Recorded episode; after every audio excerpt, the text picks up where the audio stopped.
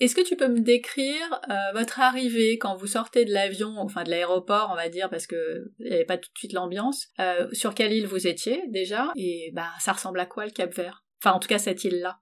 Oui, alors en fait c'est assez marrant parce que on a tous nos représentations d'un endroit quand on va quelque part. Et euh, quand on est arrivé, donc on survole l'île, hein, bah forcément on atterrit, on, vient de l'eau, hein, parce que c'est quand même des, îles qui sont relativement petites. Et euh, ce qui nous a sauté aux yeux, c'est que c'était hyper sec et bien plus qu'on se l'était imaginé. Surtout quand on est parti euh, de France le début du printemps, donc tout commençait à être très vert et que tu arrives là-bas, ben, c'est hyper, hyper sec. Donc ça nous a, enfin c'est vrai que c'est étonnant et qu'on oublie ou qu'on ne sait pas, que, enfin on se figure pas qu'il y a des endroits qui sont aussi secs. Donc, c'est la première impression qu'on a eue. Et après, et ben, par rapport à ce que tu dis, en fait, l'impression, tu l'as tout de suite en descendant de l'avion parce que l'aéroport est absolument minuscule. Hein. Il y a une piste, euh, il, y a, voilà, il y a une salle d'embarquement. Ah, c'est bien. Donc, c'est un tout petit, petit aéroport. Donc, euh, tu te mets tout de suite euh, dans le bain, on va dire. Et donc, ouais, il fait chaud quand tu arrives. Et ça, c'est juste trop bon. La bonne chaleur tropicale, c'était génial. Et puis, ben, on... ce qui est assez chouette, c'est que ce côté pratique-là de, partir accompagné, c'est que ben, dès la sortie de l'aéroport, euh, notre guide nous a accueillis. On avait une guide francophone, donc qui parlait extrêmement bien français, enfin vraiment euh, français courant, euh, donc on a pu parler énormément. Et donc c'est chouette parce qu'elle est là, elle est de super bonne humeur, super accueillante, et du coup, bah, elle accueille la famille, et puis bam, on part, et elle nous amène direct à l'hôtel. Et c'est vrai qu'il y a un côté hyper génial de ne pas avoir à se prendre la tête, de se dire alors là, je fais comment mon trajet, toujours aéroport-ville, bon, ok, euh, il va falloir que je trouve un taxi et combien ça coûte. Et... Bref. Euh, et du coup, elle nous a direct amené pour euh, nous déposer à l'hôtel et nous proposer des activités à faire dans l'après-midi. Donc, vous étiez sur quelle île?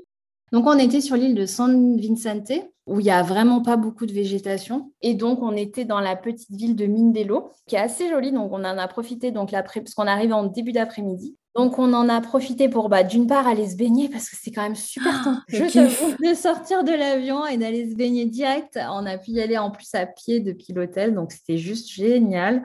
Donc, même, c'est une plage de ville, hein, mais, euh, mais ma foi, super agréable, l'eau turquoise, super bonne. Oh, un bien de dingue, ça délasse fou après l'avion. J'avais oublié à quel point c'était beau. Euh, donc, forcément, les enfants étaient ravis, évidemment. Donc, ça, voilà, ça, nous, ça te rafraîchit, ça te remet les idées au clair.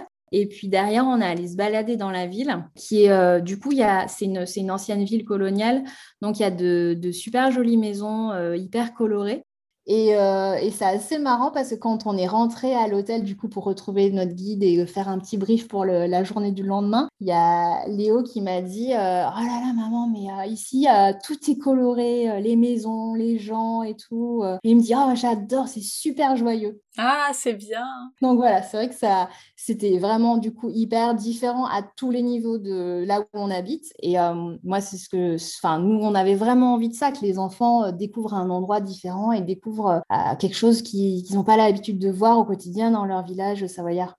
Eh oui. On, on y était, c'était bien. Dès le premier jour. Rappelle-nous l'âge des enfants. Alors Léo, il a, il avait, enfin, il a 8 ans, mais il vient de faire 9 ans, donc on peut dire qu'il a 9 ans et va 10 ans et demi. Ok.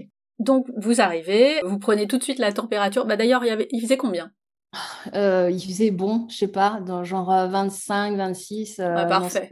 Ouais, ouais, la bonne température, ni trop chaud, euh, ni pas assez. Bon, et du coup, vous êtes direct dans l'ambiance, mais les choses sérieuses vont commencer le lendemain. Bah, raconte-nous cette deuxième journée. Euh, effectivement, la guide nous brief et euh, c'est à cette occasion qu'on rencontre l'autre famille avec qui on ah, était. Donc, il y était deux familles sur ce voyage. Et c'est vrai qu'on se demandait un petit peu avec les enfants, on se disait, tiens, ils vont être comment euh ils ont quel âge les enfants et tout C'est des filles, c'est des garçons bah, Forcément, on se demande, c'est quand même, enfin sur du voyage d'aventure, c'est euh, le, les autres participants euh, jouent un rôle dans le fait qu'on aime ou qu'on n'aime pas le voyage. Enfin, finalement, ils font partie du package, hein, on va dire, donc c'est c'est important. Donc on les avait briefés, on savait les âges des enfants, que c'était deux garçons, qu'ils avaient tous le même âge, donc ça allait faire quatre enfants à peu près des mêmes âges. Donc ça, c'était cool. Après, ça c'est ce qui était sur le papier, mais reste encore après à découvrir la famille avec qui tu vas partager ça. Et pour le coup, ça a été une super bonne surprise parce qu'on s'est tout de suite super bien entendu, au niveau des parents comme au niveau des enfants. Donc, génial. Donc, je saute à la fin, mais en fait, on s'est tellement bien entendu que même sur le chemin du retour, on ne s'est pas quitté, même à la fin, donc jusqu'à Paris. Et euh, les enfants ne voulaient pas se quitter. Euh, Léo a invité euh, les deux garçons à son anniversaire pour te dire, voilà, donc, c'était plutôt chouette. Donc, du coup, on les découvre ce soir-là. Écoute, ça se pace bien. Euh, la guide nous briefe pour la journée d'après. Donc, en fait, euh, notre guide Solange avait l'habitude de nous expliquer le soir ce qu'on allait faire le lendemain de manière à ce qu'on puisse déjà savoir, euh, bon, évidemment, c'est écrit dans le programme, mais c'est pas la même chose quand on nous le dit. Donc, ce qui était assez sympa, je trouvais assez, on va dire, pédagogique pour les enfants, c'est qu'elle nous sortait la carte. Donc, elle nous a, tous les jours, nous a appris des nouvelles choses sur le Cap Vert. Et en même temps, elle nous montrait l'itinéraire de ce qu'on allait marcher, euh, la distance, euh, ce qu'on allait découvrir. Euh, voilà, donc c'était c'était super intéressant. Donc jamais trop long, mais en même temps utile. Et en même temps, le côté pratico-pratique de, ben, du coup, demain on part à telle heure, il faut que vous ayez telles affaires sur vous. Et voilà. donc ça, c'était pas mal. Surtout que, comme diraient les enfants, on s'est quand même levé méga tôt tous les jours. Hein. Je pense qu'on a dû tous les jours entre 6 et 7 heures. Donc, ouais, il faut, il faut être prêt. Alors, cette euh, bah, deuxième journée, mes premières vraies journées, vous avez fait quoi?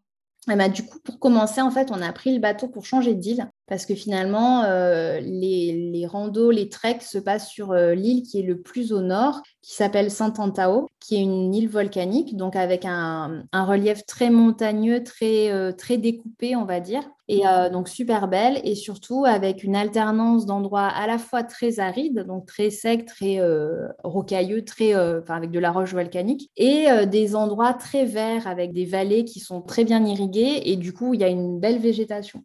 C'est ça qui fait la, richesse de cet endroit, vraiment, c'est que euh, c'est très varié et que c'est très beau, c'est très montagneux, donc c'est euh, un paradis du randonneur, on va dire.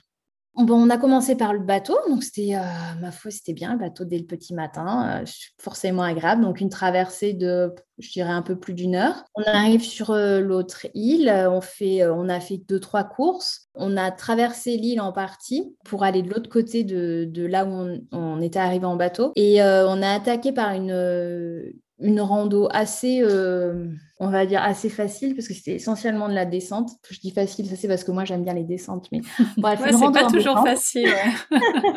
voilà. Et c'était assez marrant parce qu'en fait, euh, tout notre trajet euh, en, petit bus, là, on l'a fait, c'était très très sec et tout, c'était assez impressionnant. Les enfants, ils, ils regardent ça, ils ont vraiment pas l'habitude, donc c'est ça, déroute un peu presque même pour eux. Et puis après, tu descends dans cette vallée euh, pour arriver à Tarafat, donc un, petit village de pêcheurs qui est au bord de l'eau. Et là, euh, d'un coup, au fur et à mesure que tu descends, tu découvres toutes ces cultures en terrasse. Et euh, c'est assez magique parce que tu apprécies d'autant plus qu'il y ait du vert. Et c'est là que tu te rends compte, pour nous, mais surtout pour eux, de, l'importance de l'eau et du fait que, comment dire, tous ces arbres qu'on a chez nous en France et que on les regarde plus. Et bah, voilà, c'est un truc bah, qu'en fait, euh, déjà, c'est bien quand il fait chaud parce que ça te donne de l'ombre et puis c'est super beau et c'est agréable et euh, c'est une vraie richesse d'avoir des, arbres et de la végétation. Donc, c'est une belle prise de conscience aussi de, de se rendre compte de ça.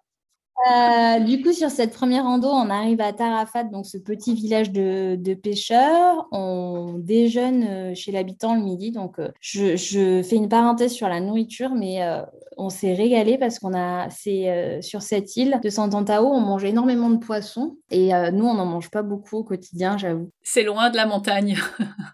c'est ça. Et du coup, là, on a mangé du poisson tous les midis, tous les soirs et c'était juste trop chouette. Mm-hmm. Du coup, et puis plein de légumes un peu différents, évidemment des tomates, etc. Parce que ah bah, tout pousse forcément avec un peu d'eau. On a goûté euh, l'igname, on a goûté le manioc, après, les enfants, ils sont toujours forcément contents quand tu leur sers aussi des frites. Hein, ah bah oui. Hein. ils y ont le droit aussi. Hein, euh, de, voilà, il faut aussi être super honnête. et que ah, les poissons, parfois, selon comment ils étaient cuisinés, ils aimaient et parfois, ils n'aimaient pas. Bon, ok. Mais malgré tout, euh, c'était sympa aussi de manger autre chose. Et finalement, une nourriture qui reste malgré tout assez simple. Donc, finalement, que les enfants peuvent, peuvent aimer facilement aussi.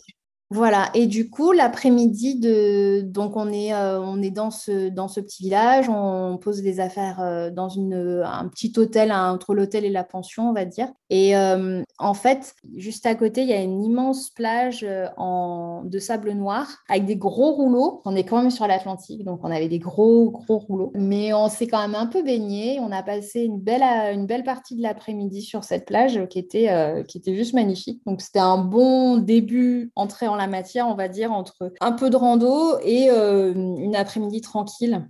Bah, c'est le combo parfait, j'ai envie de te dire. C'était plutôt pas mal.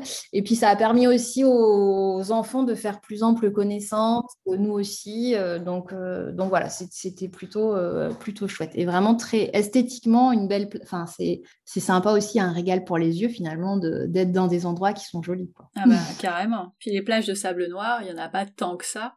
Donc euh, c'est toujours euh, intéressant euh, d'en découvrir. Moi, je suis pas particulièrement fan du sable noir, mais je trouve ça effectivement hyper joli. Exactement.